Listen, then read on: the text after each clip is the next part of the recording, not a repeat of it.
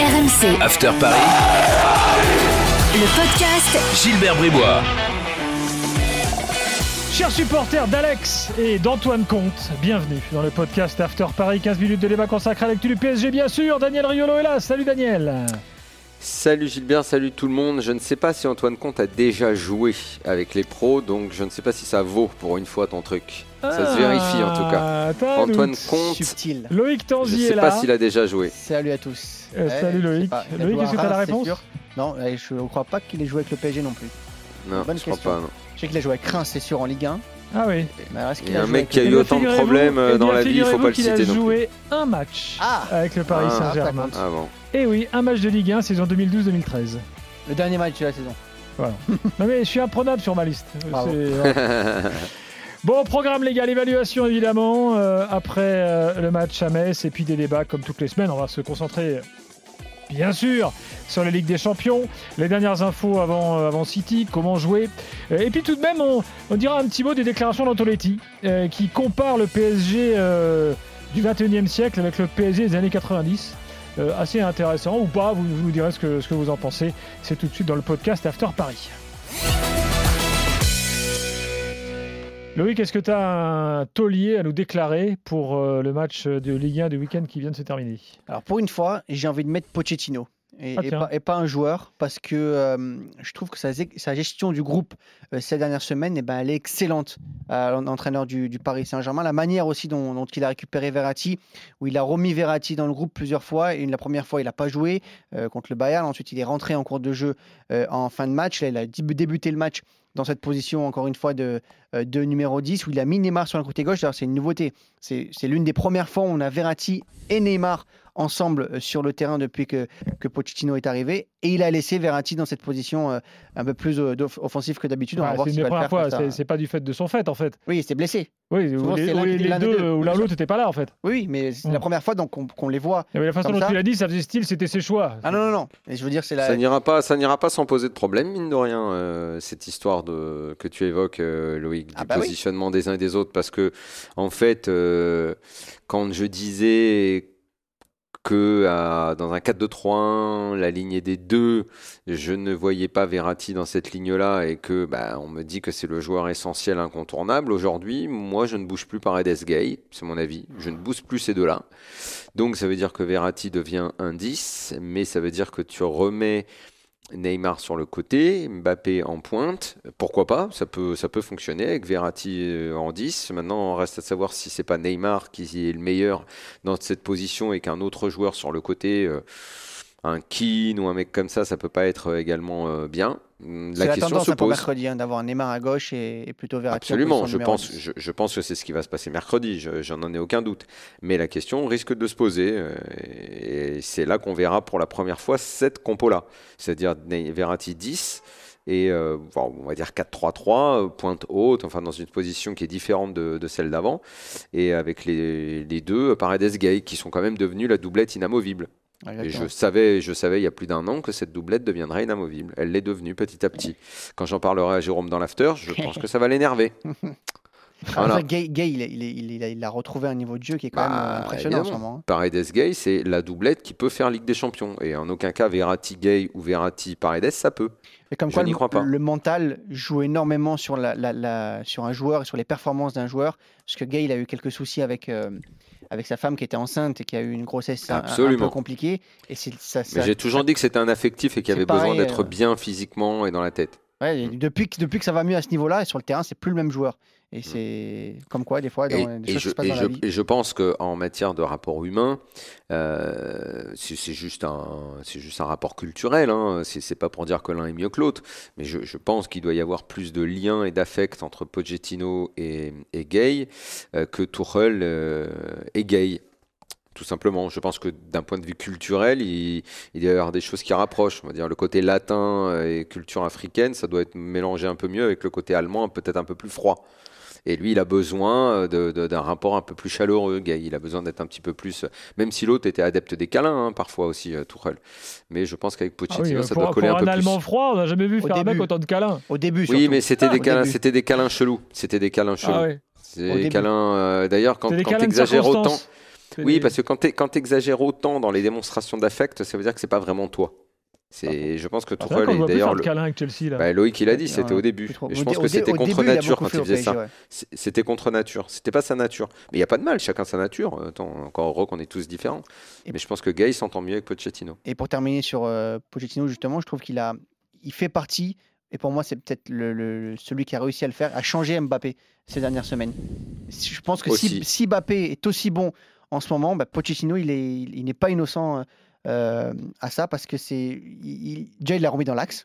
Et on, a- on disait tous que dans l'axe, Mbappé, c'était pas une bonne idée. On le voyait en équipe de France, euh, ça marchait Ah, pas. Combien de fois on a fait ce débat Oui, alors sauf attends. que là, il l'a mis Attends, dans l'axe et ça, dépend. marche. ça dé- oui, mais ça dépend. Ça dépend. Euh, Mbappé a, a le niveau pour être bon un peu partout. Maintenant, euh, face, ça dépend dans quel genre de schéma. Euh, face, quand s'il a de l'espace, euh, ouais, il peut jouer neuf. Mais si c'est toi qui attaque et il y a des centres, et il faut jouer de la tête ou finir en une touche ou machin ou jouer dans la surface, il est quand même beaucoup moins à l'aise. Il est beaucoup moins à l'aise et il, va, il est mieux sur le côté. Là, pour jouer City, aucun problème. hein. Je le mets neuf aussi, moi. hein.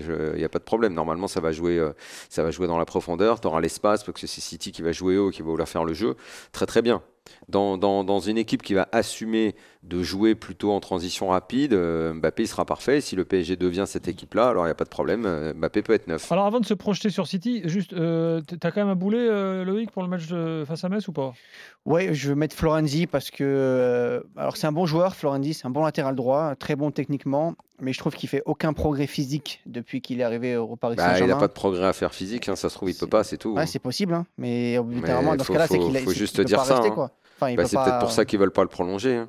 Parce que c'est vrai que physiquement, même là, c'était Metz en face quand même. J'ai beaucoup de respect On le pour savait, Metz. hein, Loïc. hein, mais tu c'est sais, quand il des est Champions, arrivé, euh, tu le sais mieux que moi. hein, euh, on sait, euh, on sait que physiquement, il a beaucoup perdu après ses blessures et tout ça. Allez, Il, il tient On plus. sait. Il, il- c'est il arrive ce plus à faire une, plus d'une mi-temps. C'est ça, je suis d'accord. C'est, c'est- Mm. je, je trouve ça, Ça, terrible. plus les lacunes défensives? Ouais, et c'est, pas possible. Évidemment, quand tu joues au PSG, euh, tu dois pouvoir tenir Mm. 90 minutes à, à haute intensité. Lui, c'est pas possible. Mais ce, qui, mais ce est dommage, c'est qu'en plus, quand il, est, quand il est au top physiquement, il est bon. C'est un bon joueur. C'est un bon joueur. Même si c'est vrai que défensivement, il a, il a des lacunes, mais offensivement, il, il, il a, même en début de saison, il apportait beaucoup plus. Et on voit que dès Mhm. qu'il est. un- Déjà, qu'il- physiquement, il a du mal. Alors, dès qu'il est un peu touché, c'est encore pire. C'est, tu le vois direct. Tu as l'impression qu'il a une caravane derrière, qu'il n'arrive pas à avancer. Et là, à Metz, c'est, c'est un peu l'impression qu'il m'a donné. Allez, on parle de City tout de suite. Les dernières infos, Loïc, là, on, enregistre lundi 18h45. Euh, Vas-y, balance. Alors, infirmerie de bonnes nouvelles. Euh, donc, lundi matin, Marquinhos a fait tout l'entraînement avec ses coéquipiers. Il est resté ce week-end euh, à Paris. Il n'a pas fait de déplacement à Metz, justement, pour faire de, grosses séances physiques au camp des loges. Bappé, qui, était, qui a une petite béquille face à Metz, lui a participé partiellement à l'entraînement lundi, mais normalement, il devrait faire tout l'entraînement mardi et être apte pour mercredi. Donc, c'est que des bonnes nouvelles, puisque Diallo était déjà dans le groupe et de retour face à Metz, même si euh, Mhm. même s'il n'a pas débuté, c'était Bakker euh, côté gauche. Donc il y a une infirmerie qui est, euh, qui est quasiment pas remplie pour le, pour le PSG. Et on devrait avoir une équipe, euh, une équipe du PSG à 100%. Quasiment vide, tu veux dire Quasiment, pas vide. rempli. Oui, quasiment vide, pardon. oui. Chercher le mot. Donc du coup, j'ai pris d'autres mots. Non, mais c'est Quasiment pas rempli. c'est- quasiment une première dans, dans l'histoire du PSG en Ligue des Champions, euh, dans les matchs décisifs. Là. Alors, y a ouais, toujours alors, déjà que Neymar, Mbappé sont en forme, euh, Mm. ils sont bons et qu'il n'y ait pas d'autres Mm. blessés à côté, ouais, c'est c'est- c'est un Mm. miracle. Eh, les gars, moi je veux pas dire, mais il faut vraiment pas être superstitieux. hein. Tu veux dire que c'est mauvais signe? Bah non, mais quand- avant le Barça, le PSG était à la rue. Avant le Bayern, le PSG était à la rue. Les deux fois, ça passe. Là, ils arrivent, ils sont en pleine forme, il n'y a plus de blessés. Mm. Faut vraiment, il faut, faut pas croire à toutes ces conneries. hein. Après, il y a des Dites-moi retours que de vous ne croyez blessures, pas hein. au signe. Marqui- Marquinhos n'a pas joué depuis le quart de finale aller. hein. face Non, au mais faut pas Bayern. croire. Donc, il faut pas, toi, il faut- Marquinhos, il, il faut pas croire au titulaire? signe. hein. Alors, Ouais, j'ai hein. pas l'info, mais euh, lundi soir, si, je pense qu'il sera titulaire. Hmm. Je pense. Mais- je pense qu'il est euh, resté je- à Paris pour travailler physiquement, c'est pour, pour qu'il soit titulaire. Je vous dis, ne croyez pas au signe. Sinon, c'est mauvais signe. Ah, on va y croire. On va, y croire. On va pas, on va pas croire au signe, on va croire à, à la qualification. Bon, ils vont le faire. Bon, bah, attends, attends. Euh, Mm. Du coup, la défense, là, euh, selon toi, c'est quoi? Alors, Dagba ou Florendi, il faudra voir si Dagba n'a pas, a pas réussi à passer Florendi sur les, sur les gros rendez-vous. Euh, dans l'axe, je mettrai Marquinhos Kipembe. À gauche, Diallo, Gay Paredes, euh, Verratti, Neymar, Di Maria, Mbappé. Mbappé, Di Maria. Bah oui, Hmm. c'est la nouvelle équipe type. À part Dagba, j'ai un doute à droite sur Dagba. Est-ce que Diallo pourra débuter à gauche aussi Mais je- a priori, tout le monde va bien. Donc a priori, c'est l'équipe, euh, si tout le monde va bien, c'est l'équipe type. Bon, très bien. Très Euh, bien. À, à confirmer dans les heures qui viennent avec d'autres infos, hein, bien sûr. mais Équipe voilà les type qui s'est dégagée, mais qui finalement, dans, ce- dans, dans ce 11-là, euh, c'est marrant, que tu marrant que tu dises ça, Loïc. Parce que cette équipe, elle a jamais joué, en fait. Hmm, non, je pense Bah pas. ouais, donc c'est drôle. C'est- Verratti numéro c'est 10, drôle. Neymar, Non, mais c'est- Neymar à gauche, non? C'est drôle que tu dises équipe type et que j'ai dit euh, oui. On a dit tous les deux ça, alors que c'est une équipe qui n'a jamais joué. C'est vrai qu'on met pas Icardi, on met pas Keane. Avec de, de tête comme ça, on les met pas. Mais c'est- ce même, euh, 11-là, ce 11-là qui semble évident, et ben, et en fait, il a jamais joué ensemble. Même Dagba, hein, on, se- on se met à mettre Dagba dans l'équipe type alors qu'il Voilà, y a, il y a voilà, deux mois. voilà. on- Alors qu'après le match Voilà. aller contre le Bayern, tout le monde, Ouais. euh, tout le monde voulait le jeter à la Bah, poubelle. c'est bien la preuve. C'est bien la preuve qu'il d'abord il n'y a pas d'équipe type, que le PSG s'en est sorti contre le Bayern. Je rappelle avec à un moment dans la défense Danilo, Bakker, Dagba, Mm. Euh, avec pas mal de bricolage, euh, Draxler euh, revenu de je ne sais où alors qu'on n'imaginait plus qu'il pouvait jouer les gros matchs. Et là on se retrouve avec une équipe que tout le monde mettrait sur le papier. Tout le monde la mettrait cette équipe-là attention à Draxler, parce que on le met jamais Draxler dans les, dans les Non équipes mais avant les matchs. Mais il joue à Barcelone, il joue deux fois contre le Bayern. ouais, mais s'il joue là, ça veut dire que tu que tu mets pas Verratti ou tu mets pas tu, tu le qui mets plus bas, ouais. Parce que Di Maria joue tout le temps les gros matchs. Mbappé, Neymar, il n'y a même pas de débat. Gay, Paredes, je ne peux pas croire que ces deux-là maintenant ne soient pas alignés en permanence. Euh, donc, euh, C'est un peu son totem euh, hein, quand même. Euh, donc Draxler est ne jouera pas. Ouais. Mais Draxler ne jouera pas, il peut pas en fait. Alors, je vais Ou vous alors, lire. énorme surprise, Verratti n'est pas, assez- est pas jugé assez en forme et il ouais, pas. ou Ou alors il les ouais. met dans les deux au milieu. Mais, Non, mais ça- attends, surprise le- aussi, hein. le- après le Non. souci, c'est le coaching, parce que Verratti tiendra-t-il tout le match euh, Non, voilà, il y, Ah, y voilà. il y a ça, il y a ça, il y a le coaching, c'est que Verratti peut démarrer, mais qu'il Mhm. ne fera pas tout le match. Ouais. Je vais vous lire, il nous reste trois petites minutes, les déclarations de Frédéric Antonetti, euh, qui dit Non, ce n'est pas le meilleur PSG. Euh, je pense qu'ils n'ont pas la mentalité, dit Antonetti. Je trouvais l'équipe de Rai Valdo plus saine. Il y a quelque chose qui me gêne, dit Antonetti. Ils ont du talent. Euh, dit-il, c'est un bon PSG, mais j'ai trouvé les équipes plus régulières durant, euh, durant la saison. Là, il revient sur la saison, ils ont perdu 8 matchs, c'est beaucoup, etc., etc. Alors, il dit, voilà, euh, peut-être que les temps ont changé et que je vieillis, mais je suis gêné. et donc, je pr- il préférait les équipes des années 90 quand le PSG ah bah, allait en demi-finale de Coupe d'Europe euh, régulièrement. Alors, est-ce que c'est un ancien combattant euh, à côté de la plaque, Antonetti, ou est-ce que c'est un type euh, lucide sur ce qu'est devenu le foot, l'individualisme de moi, moi, je certains trouve, je, je- je- je trouve que ce débat qui a souvent été mis sur le tapis n'a pas lieu d'être aujourd'hui. Parce, que, parce que le PSG vient d'enchaîner deux demi-finales de suite, euh, qu'il s'apprête à disputer un très gros match et que en fait, les supporters du PSG n'ont pas envie de ce débat en ce moment. Il y a des moments où on a envie de, certains débats. Et là, je pense qu'on n'a pas du tout envie de ce débat. On a envie de voir le PSG euh, passer contre City euh, ou perdre et voyons voir de quelle façon ça se fera.